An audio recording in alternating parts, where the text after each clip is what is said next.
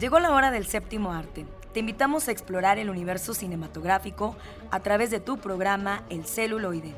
Entérate de festivales, talleres, música de todos los tiempos, ciclos, grandes leyendas, cartelera, adaptaciones, historias, entrevistas, recomendaciones, el eco de las ciencias y mucho más. Arrancamos.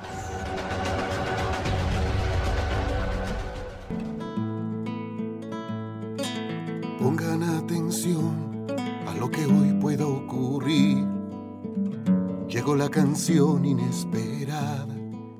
Muy buenas tardes, es un placer recibirlos, muy buen provecho. Si están trabajando, échenle muchas ganas. Les mandamos la mejor vibra para cargar pila. Agradecemos en los controles que siempre nos auxilia Eduardo Carrillo. Ya estamos aquí en su programa El Celuloide, gracias al 1190 AM también a través de la página de Radio y Televisión OSLP. Síganos por favor, también tenemos nuestros podcasts por si no pudieron escucharnos. Pueden disfrutar de cada una de estas secciones al momento que ustedes quieran. Tenemos un programa muy, muy variado. Ya estarán Carlitos y Oscar analizando, recomendando, eh, Miguel Ángel Leija con el reto de Cinema Cuarentena. No podría faltar Época de Oro. Cantinflas está muy presente el día de hoy con nosotros. Y tenemos un gran invitado, yo creo que ya reconocieron esa voz, que alguna vez estuvo también aquí, de locutor en Radio Universidad, Jorge de Santiago. ¿Qué les parece si comenzamos? versos de amor, voces del Homenajemos al cine de ayer. Época de Oro. Tu vida es un escenario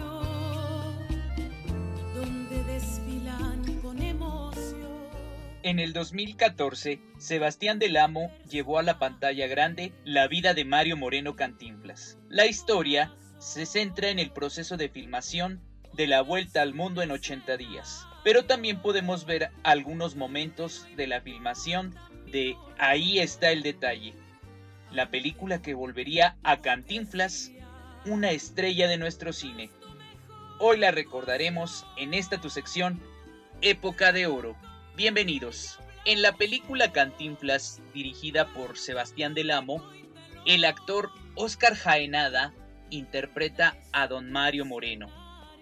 En esta historia podemos observar que llega acompañado de su esposa Valentina Ivanova a inaugurar el Teatro de los Insurgentes. Esta escena se desarrolla con el tema musical que acabamos de escuchar. Tu vida es un escenario de la Santa Cecilia. Y esto nos sirve como introducción para hablar de la película Ahí está el detalle.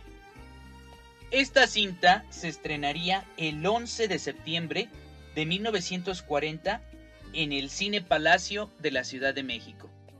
Sería la película número 5 de Don Mario Moreno Cantinflas. Le anteceden historias como no te engañes corazón, donde tiene una participación secundaria. Y otras tres donde sería compañero del actor Manuel Medel. Así es mi tierra, Águila o Sol y El signo de la muerte. El director Juan Bustillo Oro contaría en sus memorias, editadas por la Cineteca Nacional, cómo entró en contacto con Cantinflas. El productor Jesús Grobas necesitaba con urgencia una nueva estrella cómica. Por eso hizo que Bustillo Oro fuera al Teatro Garibaldi, donde estaba triunfando Mario Moreno. Yo fui casi a la fuerza. Tenía vistas todas sus películas, incluyendo unas cuantas muy cortas que anunciaban no sé qué mercancía. Me hizo gracia, pero no mucha. Confieso que nunca se me ocurrió verlo en un foro teatral. Esta primera vez, a pesar de los aplausos, no le concedí tamaños de estrella cinematográfica.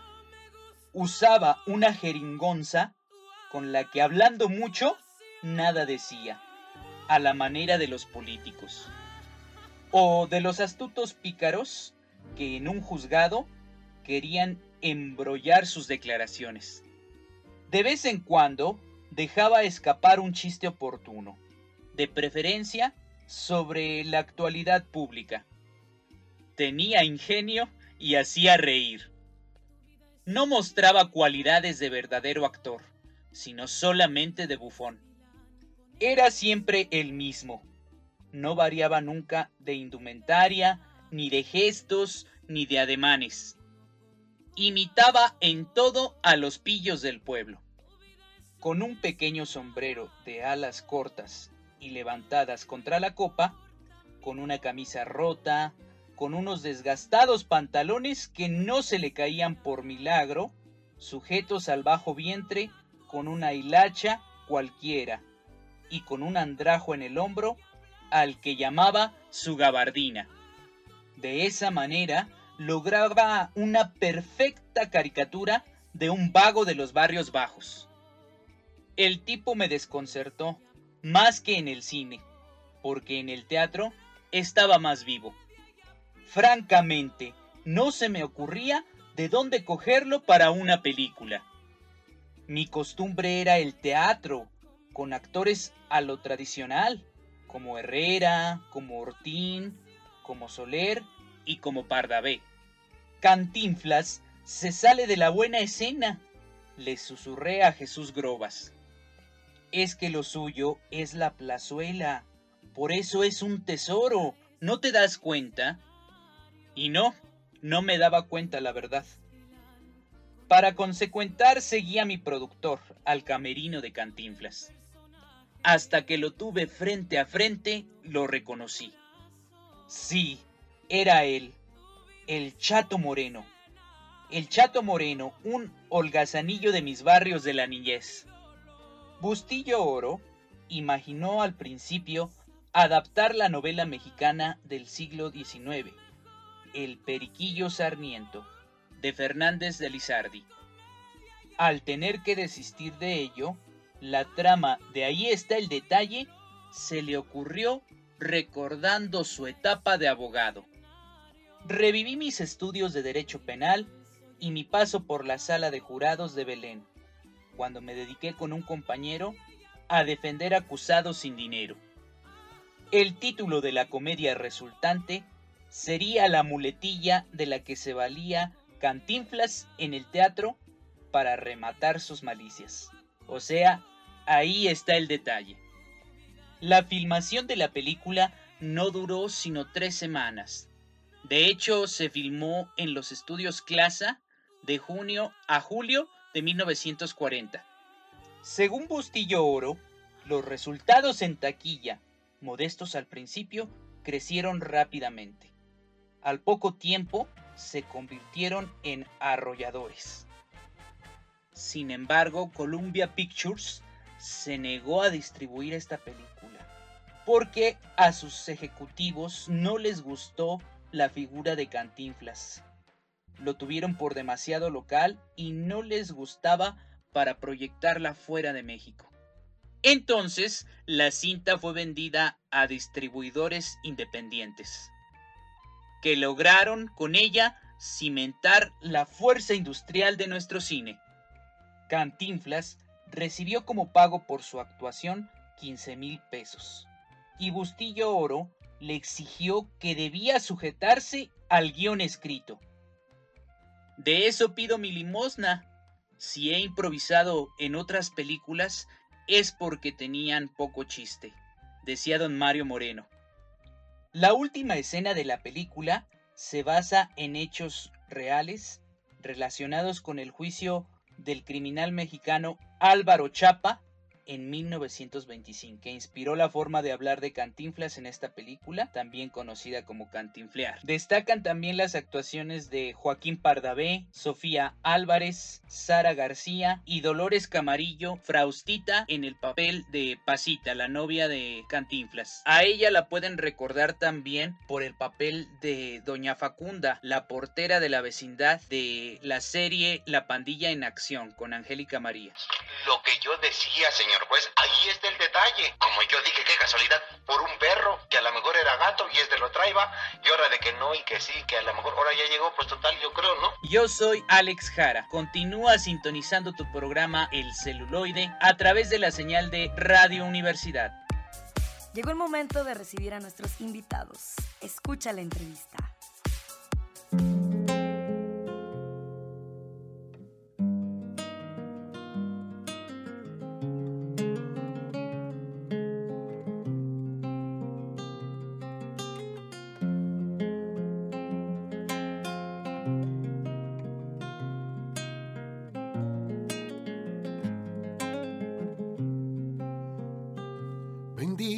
Ganas. Amigos del celuloide, continuamos con más aquí en este programa. Es un placer. Llegamos a, a la sección de recibir invitados, personalidades como siempre muy especiales. El día de hoy tenemos a un cantautor que también ha pasado por aquí, por Radio Universidad, también como productor, conductor. Tenemos a Jorge de Santiago. Muy buenas tardes, Jorge de Santiago. Muy Lo- buenas tardes. Muchísimas gracias por aceptar la invitación al celuloide. Ya, ya estaremos hablando un poquito de música. Recuerden que la música pues es un elemento muy importante dentro del séptimo arte, ¿no? Nos emocionan, los, desde las bandas sonoras, ¿no? Los sonidos nos hacen llorar o nos enamoran o identificamos a veces una película más por la música a veces, ¿no? Que eh, a, a veces sí predomina mucho más o sobresale más el tema de, eh, de la canción de esa música, los soundtracks, ¿no? Pero bueno, el día de hoy estamos aquí para platicar acerca de música, de canciones, composiciones. Muy bien. Jorge, platícanos. ¿El último disco que sacaste fue en el 2018? ¿Fue la No. tercera llamada o cuál fue? Die- 2019, el 14 de junio lo presenté eh, en el teatro, sí se dice, ¿verdad? Sí, en el teatro. Teatro del Seguro Social. Ah, perfecto. Lo que pasa es que por ahí, explorando la música de Jorge de Santiago, me encontré con cosas muy interesantes. Por eso le voy a preguntar en qué A se ver. inspiró, porque fue, sea, es muy ingenioso. Eh, esta, una de las canciones, precisamente, habla eh, de estos personajes, o sea, los acomoda de una manera, pues, muy, muy interesante. eh, a Peter Pan y a Garfio, ¿no? En la canción de Sinónimo de Vida. Entonces, eh, a ver, platícanos, ¿cómo salió esa canción de Sinónimo de Vida? ¿Cómo metes a Peter Pan y cómo metes a Garfio eh, en, en esta situación?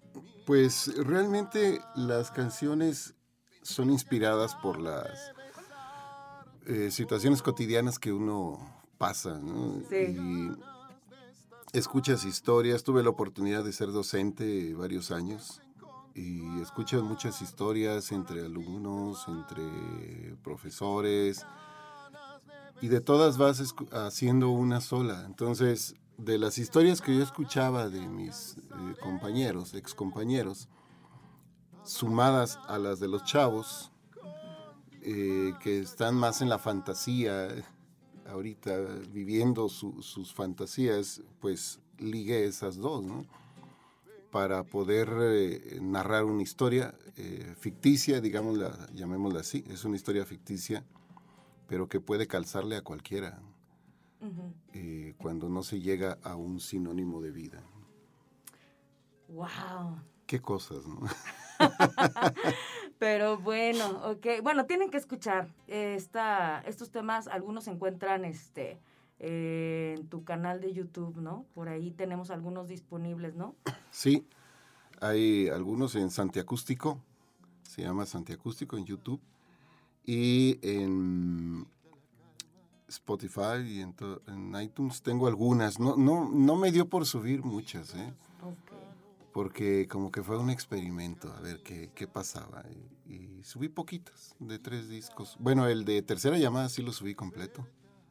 Así es, y precisamente me llamó mucho la atención tu disco de tercera llamada, porque tienes en la portada una pintura, precisamente de, de una de nuestras invitadas también aquí a la Casa del Celuloide, de Verónica Stanford. Tienes la portada en tu disco, esa pintura que tú mandaste hacer. ¿Por qué una pintura? ¿Por qué la portada de esa manera? Siempre procuro en cada disco eh, presentar cosas distintas, no necesariamente auditivas, sino también visuales.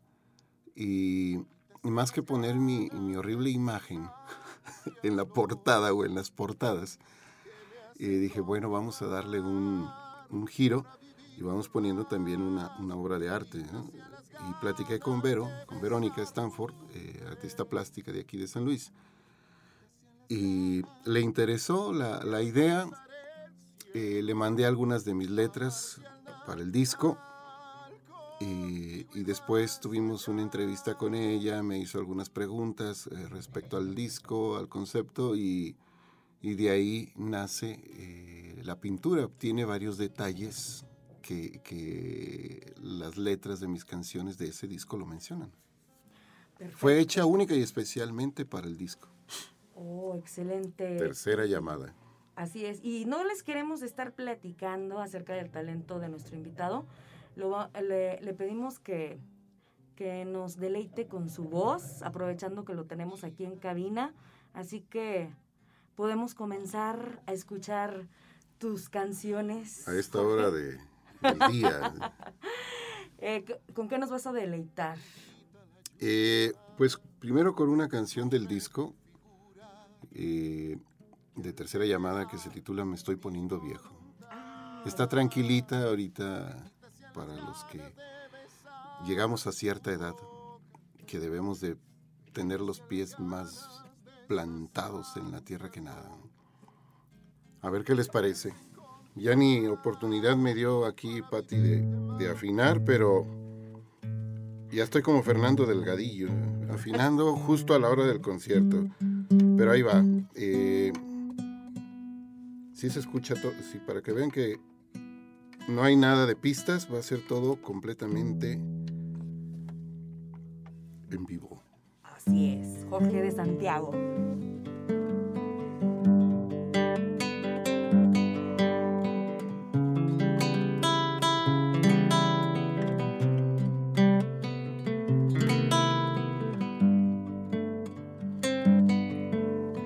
Estoy poniendo viejo, lo he notado en arrugadas cuerdas de mi voz. Se va cortando el tiempo de, de mi paso y mi cabello esfuma otro color. Se burlan los bostezos de mi sueño, haciéndole cosquilla a la razón. Es cierto que me estoy poniendo viejo, mis años van pariendo corazón.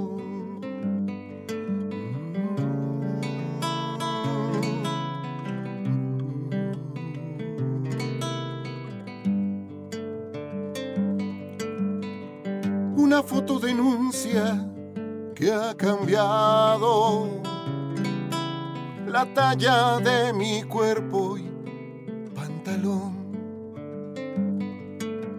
Ahora grito menos los enfados y un joven me habla poniendo el don. Ahora ya me pulsan más los rezos. La lluvia sé bien que la manda Dios. Ya viste que me estoy poniendo viejo y mis abriles serán mi bastón.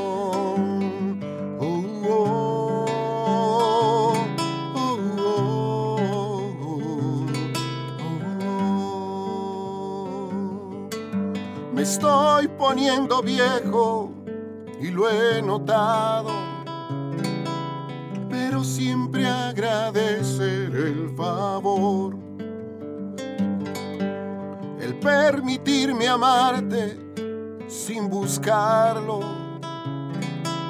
cuando tu vida a la mía llegó. Sé bien no he sido el hombre perfecto me perdones, por favor. Es cierto que me estoy poniendo viejo. Todo el amor por ti me lo confió. La memoria marchita al calendario. La tarde de la vida nos llegó. Me estoy poniendo viejo, habrás notado. Pero mi amor por ti no envejeció. Oh, oh, oh, oh,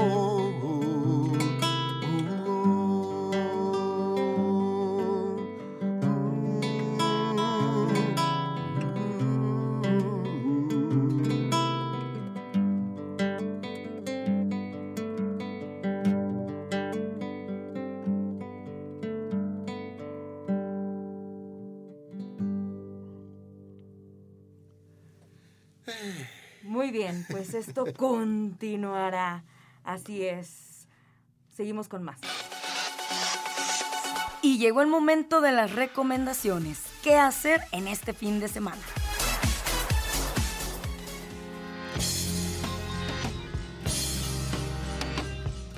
Muy buenas tardes a todos y todas. Este es Miguel Ángel Leija de Cinema Cuarentena y aquí les traigo la recomendación de la semana.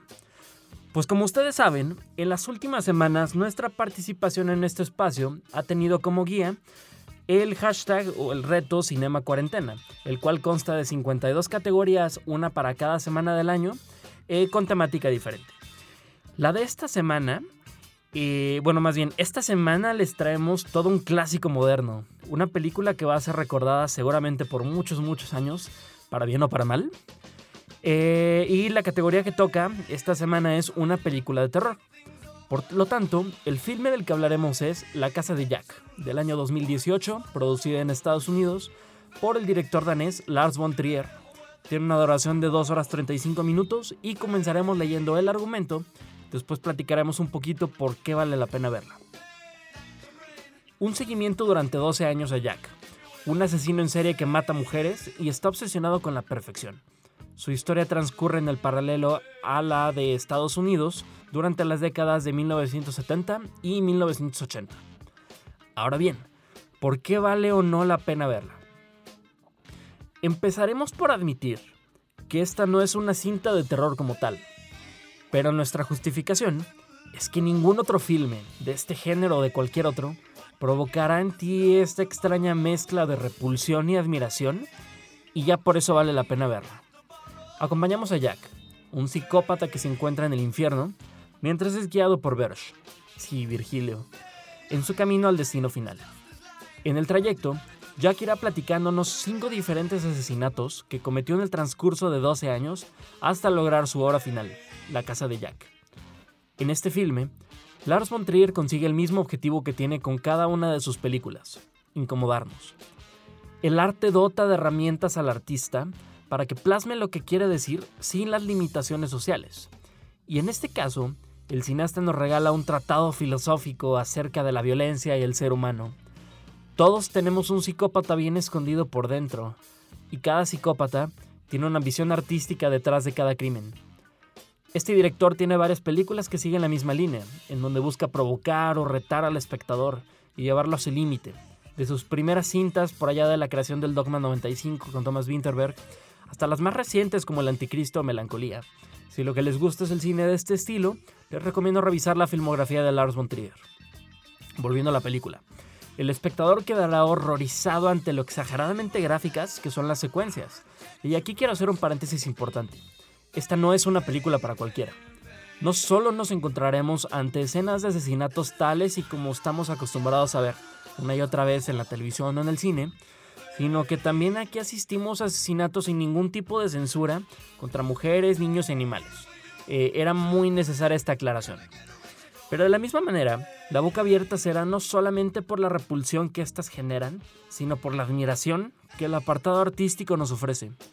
Es una obra mejor, una obra mayor que mejorará con cada visionado, una digna reinterpretación de la Divina Comedia. Pues bueno, esta fue nuestra recomendación del día de hoy para la categoría de terror del Reto Cinema Cuarentena. Algunas otras películas de terror que nos gustaría recomendar eh, van a ser pocas porque tampoco es como que haya tantas, como que haya una cantidad tan grande de películas de terror muy muy buenas, entonces mencionaremos algunas. La primera es El bebé de Rosemary de Roman Polanski. La segunda es El resplandor de Stanley Kubrick. Funny Games de Miguel Haneke. Que, que de estas tres se pueden meter a la página de Instagram de Cinema Cuarentena y podrán encontrar ahí reseñas. Eh, la siguiente es The Witch de Robert Eggers. Y la última es Alien de Ridley Scott, la versión original de los 70. Pues muy bien, esperamos que se encuentren de maravilla y agradecemos a todos y todas por regalarnos un poquito de su tiempo para escucharnos en esta sección. Este fue Miguel Ángel Leija de Cinema Cuarentena. Recuerden seguirnos en redes sociales como arroba Cinema Cuarentena en Instagram y en Facebook y Trazos Urbanos 2.0 en Instagram y en Facebook. Hasta la próxima.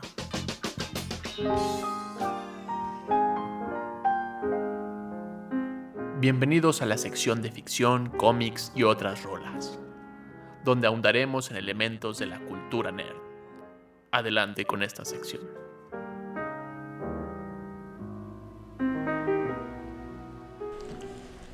Hola a todos, bienvenidos al lado ñoño del celuloide. Seguimos trabajando desde casa, por lo cual mandamos un fuerte saludo a Lalo Carrillo que suele estar en los controles y a mi compañero Carlos Buen.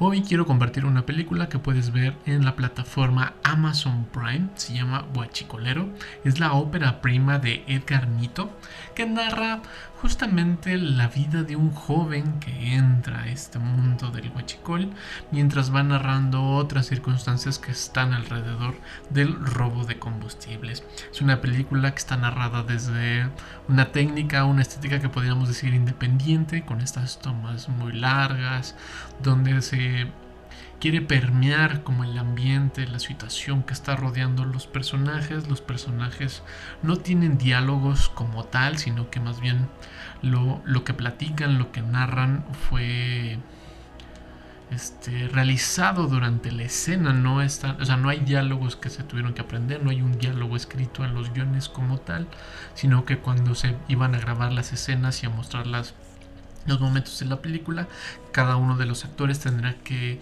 llevar a cabo esa plática o esa charla. No quiere decir que puedan hablar de lo que quisiera, sino que más bien la dinámica era muy al estilo de Raigadas, donde los actores no son actores, y todo tiene que surgir como desde lo más natural posible, desde la realidad misma. Y acompañado, como te decía, de todas estas planos secuencias largas, largas, largas, donde el personaje se pierde detrás de los muros, se va alejando caminando. Hay muchos personajes que están de espaldas lo cual pareciera dar un sentido de que no son importantes para la historia y le da todavía esta estética de que los que salen de frente son los importantes para lo cual el personaje principal, Lalos, un chico que este, tiene que trabajar vendiendo, revendiendo gasolina y que además va a la escuela al cuidado de su madre, quien va narrando un poquito el contexto de la familia por cosas que le están ocurriendo a un tío, donde tiene que trabajar y las como el día a día que suele ser pues el día cotidiano, pero está narrado desde una perspectiva como muy desde lo lejos, aunque sí muy cuidada la estética del encuadre, hay cuadros sobre cuadros, hay el reframing.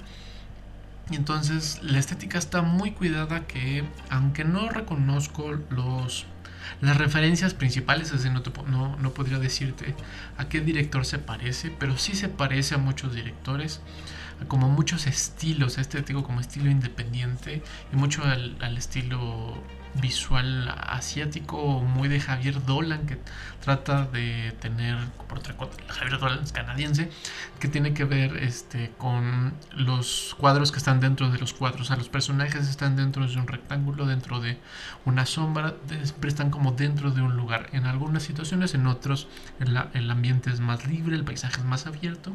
Y Lalo ese se enamora de Ana, una compañera de la escuela, pero él cree que la única forma de poderse acercar a Ana es teniendo dinero, teniendo una motocicleta, teniendo celular y como no le alcanzan, encuentran la forma de poder, este, pues no ahorrando porque está robando dinero que debería de darle a su madre y el dinero que va juntando para seguir comprando gasolina e irla revendiendo hasta que idea un plan donde le dice a los demás que es asaltado, le dice al que le vende gasolina que no tiene para pagarle, que le fíe y entonces una maraña de de mentiras lo van llevando a lugares muy escabrosos.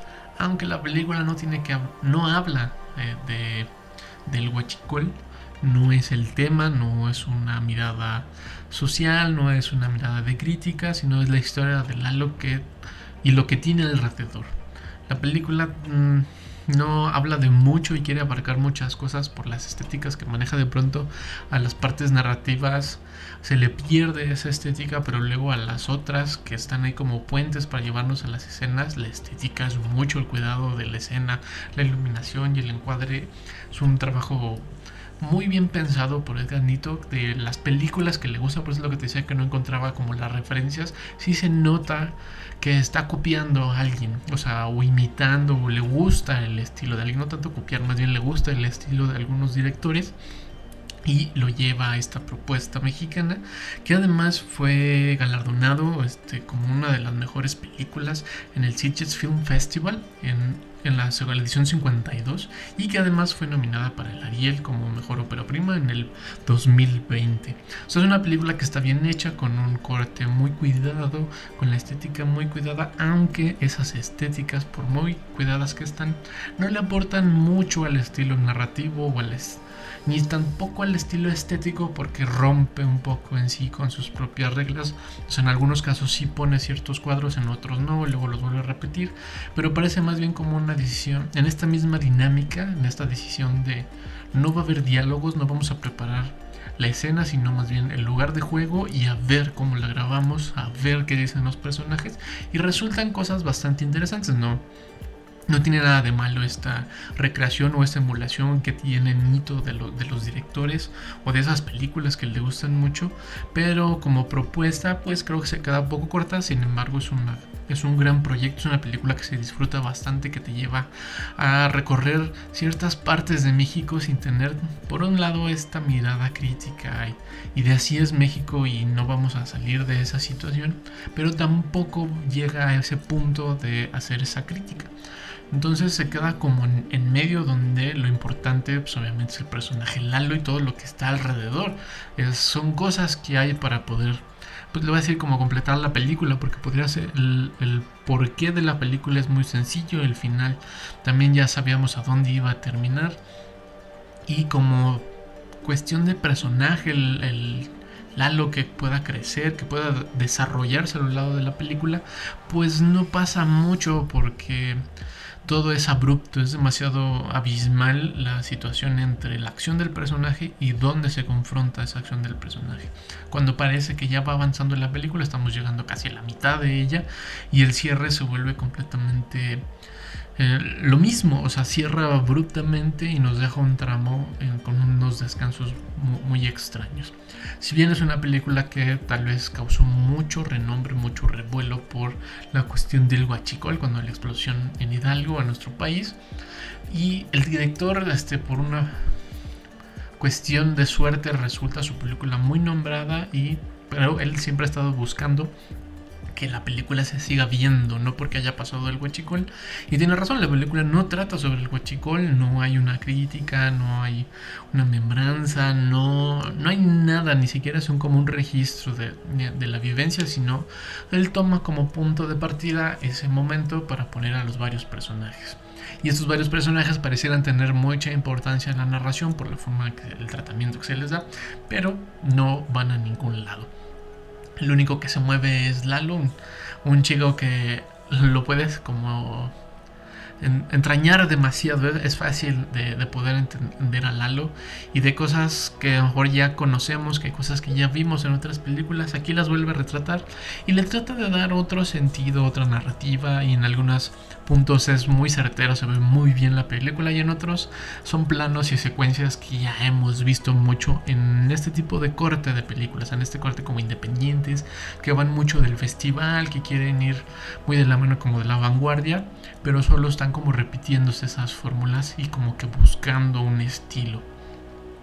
Digo, parece como una desventaja de la película, pero no, creo que es un buen ejercicio, o sea, es una buena película, tiene una buena confección, aunque se le notan las costuras. Este digo, es buena confección porque está bien retratado lo que quiere hacer se nota el estilo que está buscando, se lo logra muy bien, pero a la hora como de mezclar todo se queda como flojón porque como que no, no va, es que no va a ningún lado la película, no es como, es, no va a ningún lado la película, solo es una situación más que puede o no ocurrir en, nuestro país y situaciones más comunes como el amor y el despecho de los adolescentes que sí ocurre, pero tampoco es el tema central, no hay una narrativa que nos esté llevando, no va a ningún punto de la película, solo trata de retratar una historia. Y no que sea malo, solo que a mí no me gustan estas películas que solo retratan cosas por retratarlas cuando no son documentales. Y esta película no es un documental, no es una ficción de un hecho, no es una reinterpretación de ningún hecho, es un una situación, es un, es un, momento que ocurre en un lugar, en un tiempo, con unos personajes, y estas cosas que los mueven se me hacen demasiado simples o sencillas que en algunas otras películas esta simpleza y esta sencillez es fenomenal, pero está acompañada de un montón de vaivenes, de peripecias y de sobre todo de muchas situaciones que el personaje tiene que ir de, enfrentando, confrontando, diluyendo, que tiene que ir este, creciendo el personaje. Y aquí, aunque es muy simple el amor que tiene Lalo por una chica, no alcanza a tener mucha importancia porque cuando ocurre la tragedia Lalo tiene que escapar, tiene que huir y se queda sin casa, sin hogar, sin trabajo, sin amigos, sin la chica. Pero no nos... A mí no me conmovió como en gran medida, como gran parte de decir wow, qué fuerte. El, personaje no aprende nada. El personaje va por la vida tratando de acomodarse a sí misma, que al principio pareciera eh, él buscar esta forma de vida o como un estilo para poder salir en la situación sentimental, emocional que se siente Lalo, pero no llega a ningún lado porque toda la, todo le resulta fácil, todo le resulta cómodo. Y tampoco es que sea malo en otras películas, hay quien se le hace muy fácil, muy cómodo, pero siempre hay algo que no los deja avanzar. Y aquí Lalo sigue avanzando y sigue avanzando y sigue avanzando, pese a todas las vicisitudes que hay en la película. Es una película que la vas a disfrutar de ver, o sea, no tiene nada de malo, pero tiene mucho el estilo de Heli, Paz Lux, este, Ya no estoy aquí, La región salvaje, a lo mejor un poquito como el estilo de Güeros, pero todas esas películas tienen una propuesta y una visión estética narrativa que queda un poquito más claro o que es más contundente a la hora de llevar la película. Eh, Guachicol es como toda una mezcla de todas estas tendencias, como de todas las voces, de todas estas mezclas visuales y estilos visuales que siempre están en, lo independiente y trata de llevarnos a esta historia que pudiera parecer demasiado volátil, demasiado entrañable y no llega a ninguna situación emocional que, que explote, no hay una catarsis ni del espectador ni una catarsis creo de los personajes pero las estéticas que manejan algunos momentos en serio que son muy, muy, muy padres de ver. Hay una pelea mientras está lloviendo gasolina que es bastante interesante.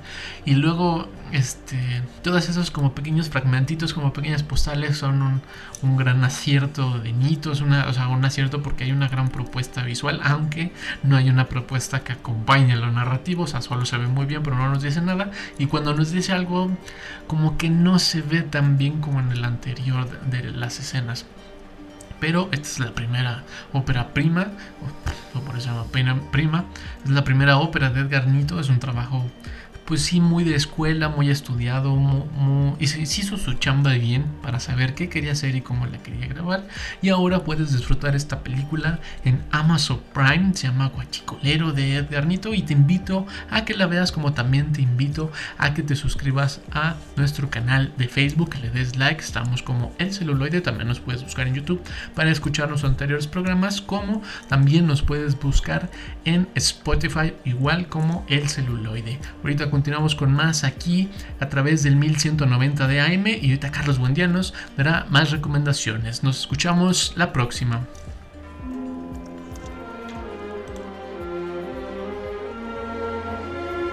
Les voy a hacer una recomendación que no pueden rechazar. Escucha bajo tu propio riesgo.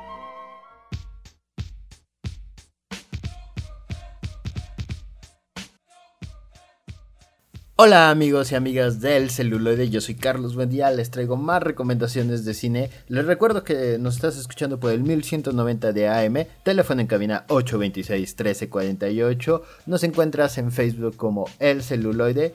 Y si te gusta escuchar este programa y quieres escuchar los episodios pasados, estamos ya en Spotify. Nos encuentras como El Celuloide Radio UACLP. El día de hoy te traigo una recomendación que va a estar llena de beeps, de rimas, de drama teatral y de muchas, muchas malteadas de dieta. The, 40 Year Old Version, o como ha sido traducida, el día de hoy te traigo una recomendación. El día de hoy te traigo una recomendación llena de beeps, de rimas, de drama teatral y de muchas, muchas malteadas de dieta. The 40 Year Old Version o como ha sido traducida eh, al español en México, Rapera a los 40. Esta película es una comedia que nos habla sobre la historia de Rada, eh, una escritora de teatro que está llegando a la cuarta década, que eh, la película inicia en su cumpleaños o, o, después de que ella, cuando está a punto de cumplir los 40, y está teniendo justamente esta crisis de la edad mediana sobre quién es ella en la vida, sobre si, realmente es talentosa en su labor, sobre si debería de cambiarlo. Entonces tiene un descubrimiento y decide que su carrera como escritora, su carrera como maestra de teatro en una escuela ya no es suficiente para ella y decide convertirse en una rapera. Y empezamos a ver este crecimiento de ella como, como una artista diferente, porque solía ser escritora, eh, eh, enfocado como más a este arte del teatro, y ahora está buscando un nuevo arte para poder expresar justamente la emoción que tiene, los sentimientos que conlleva, eh, la confusión que tiene en esta edad, el, y un poquito como el cinismo o como más la desilusión que llegada a los 40 le da sobre qué decisiones ha tomado en su vida, sobre si realmente tiene el talento para eh, crecer y ser la famosa escritora que ella desea ser o una escritora realmente súper relevante. Y al mismo tiempo todo esto lo vemos mientras ella está lidiando o más bien negándose a lidiar con la muerte de su madre entonces es una historia que está llena de diferentes aristas, de diferentes perspectivas sobre justamente una un personaje que en este caso es Rada, que Rada Black es la directora, productora, escritora y protagonista de esta historia. Esta historia, por lo que he leído, tiene mucho, mucho de ella. Eh, incluso el nombre que utiliza de rapera Radams Prime es el mismo nombre que ella utilizó cuando empezó a hacer stand-up, cuando empezó a hacer también una especie de rap. Eh, ella también es escritora de teatro. Entonces, mucho de lo que vemos es como mucho de lo que ella ha vivido. Eh, es una película que se le podría considerar como de esta idea de el creador es completamente personal y el creador la utiliza como una especie de terapia o, como un, diario sobre hablar sobre estos temas que le conciernen muy muy de ellos. La película justamente va como en estas cuatro ideas, ¿no? Sobre la dramaturgia, sobre que ella eh, solía ser talentosa o, o, lo sigue siendo, pero solía ser relevante en la escena de teatro de Nueva York pero ahora ya no lo puede, ya no puede crear una obra como exitosa y las personas que digamos lo influyen eh, o, como que lo podrían apoyarla son personas que están como hacia otras perspectivas de lo que ella quiere contar, ¿no? Está, tenemos este productor eh, que es blanco, que la trata de agarrar como una especie de tótem de mírenme, estoy lidiando o estoy hablando de los problemas de la comunidad afroamericana de una perspectiva como muy condescendiente. Tiene otro compañero que es un productor que hace como un teatro súper, súper político. Entonces ella es como esa ambivalencia de no quiero, ninguno de los dos me representa. La carrera que tiene de rap es es una genialidad, ¿no? se ha vuelto mi rapera ficticia favorita. Porque justamente ella utiliza el rap como, como una especie de, de borrón y cuenta nueva. Esta, esta película curiosamente no es sobre hip hop. Ah, tiene mucho que ver sobre hip hop, pero no es como muy musical, no, no hay como eh, muchas batallas de rap. Este, al contrario, ¿no? Creo que, creo que es lo, como lo mínimo pero justamente utiliza el rap como una especie de medio para ella expresarse, ¿no? Y, creo que ah, da como un punto de, por ejemplo, el hip hop siempre lo hemos como relacionado a algo joven, ¿no? A, lo nuevo, a... Y lo contrapone justamente con, esta protagonista que ella habla, ¿no? De yo solía rapear cuando estaba en la escuela, ¿por qué lo dejé de hacer? Eh, tal vez porque se enfocó más a su carrera como dramaturga, pero también nos habla como de, es un género que realmente es viejo, o sea, eh, en este caso esta persona que, Rada, que ya tiene 40 años, realmente pues ya conocía el hip hop, ¿no? Entonces ha crecido toda su vida escuchando hip hop y nos pone así como de por qué ella no puede pertenecer a la escena, por qué ella no puede hablar de las cosas que a ella le importan utilizando este tipo de música, ¿no? Y, y, utiliza esta como, como disrupción, ¿no? De, este personaje que no encaja en los estereotipos de una música que es muy estereotipada para la gente que no lo suele escuchar.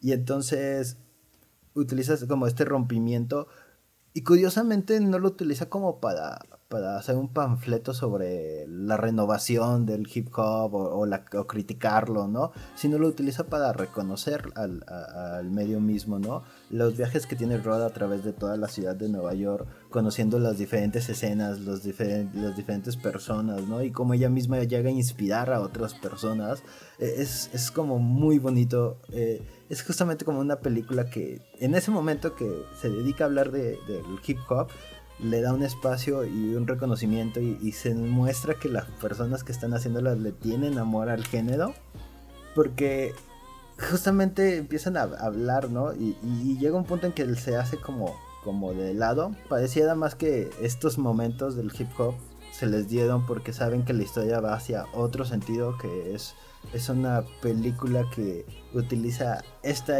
premisa, ¿no? De quiero ser rapera a los 40 para detonar otras cosas. En realidad es solo enfocarnos a, esa historia realmente nos habla justamente de esta de los problemas que tiene con la con sus obras el cómo está como decía anteriormente lo está como utilizando este productor para hacer como su token su su mírenme si hablo de la comunidad y dentro, dentro, dentro, y, y, eso va como relacionado a su frustración de no ser exitosa en, la carrera que ella quiere, el lidiar como con su verdadero trabajo o el trabajo que le paga las deudas, que es como ser, que ser maestra de teatro, donde tiene como justamente esta conexión en donde ya tiene 40, ya no es la maestra joven y, este que atrae la atención de los chavos, ya los chavos ya la ven como este símbolo de autoridad que tienen que retar, que tienen que hacer menos, ¿no? Porque no es una escuela como muy de muy tranquila, ¿no? Es, una escuela donde eh, se nota que hay falta de recursos, aunque pues también pues, sigues teniendo una clase de teatro, entonces no, hay como tantos problemas, pero los alumnos que tiene son, son alumnos conflictivos, son eh, personas que están como inmersas en esta confusión ida adolescente, ¿no? Y, y llegan a esta clase que es como teatro, donde no le prestan la suficiente atención, pero al mismo tiempo quieren como, como jalar hacia su perspectiva. Está como muy, muy interesante. Y, todo esto, o sea, como su trabajo, su, pasión, su nuevo hobby o su, nueva, su nueva forma de ver el mundo que es el hip hop. Todo esto está metido en una historia que habla sobre justamente ella no está aceptando la muerte de su madre. Y creo, creo que esta película logra hacer ese coming of age este, para gente adulta. no sé si... O sea, al mismo tiempo que, que, los adolescentes tienen estas películas, creo que esta película encaja justamente en ese autodescubrimiento de alguien que ya lleva un rato aquí viviendo en este mundo o en este plano astral y justamente tiene las mismas dudas, los mismos miedos que, que, un adolescente podría tenerlo. Entonces creo que este género coming of age, o coming of middle age se le podría decir.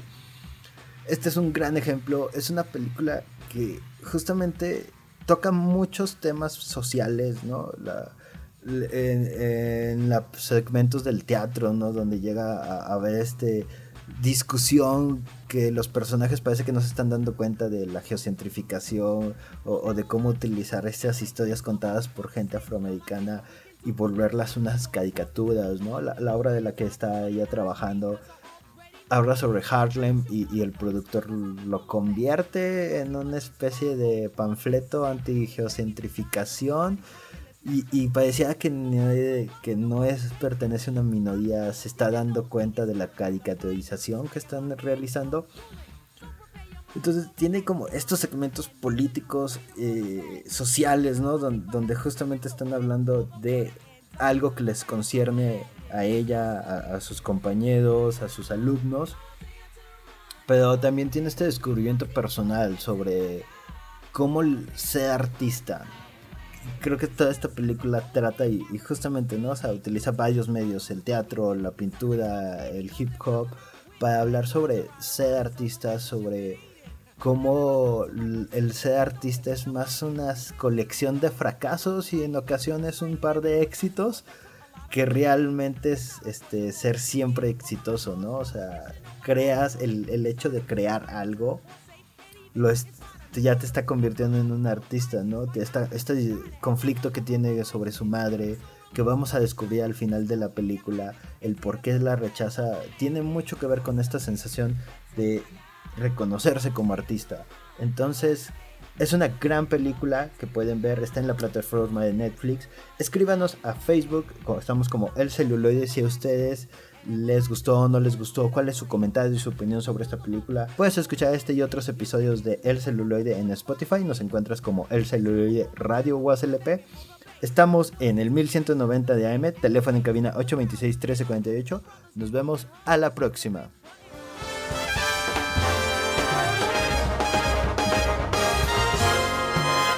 Esto fue El Celuloide. Escúchanos por el 1190 de AM. Teléfonos en cabinas 826-1348. Síguenos en nuestras redes sociales y YouTube. Nos encuentras como El Celuloide. Dirección de Radio y Televisión de la Universidad Autónoma de San Luis Potosí.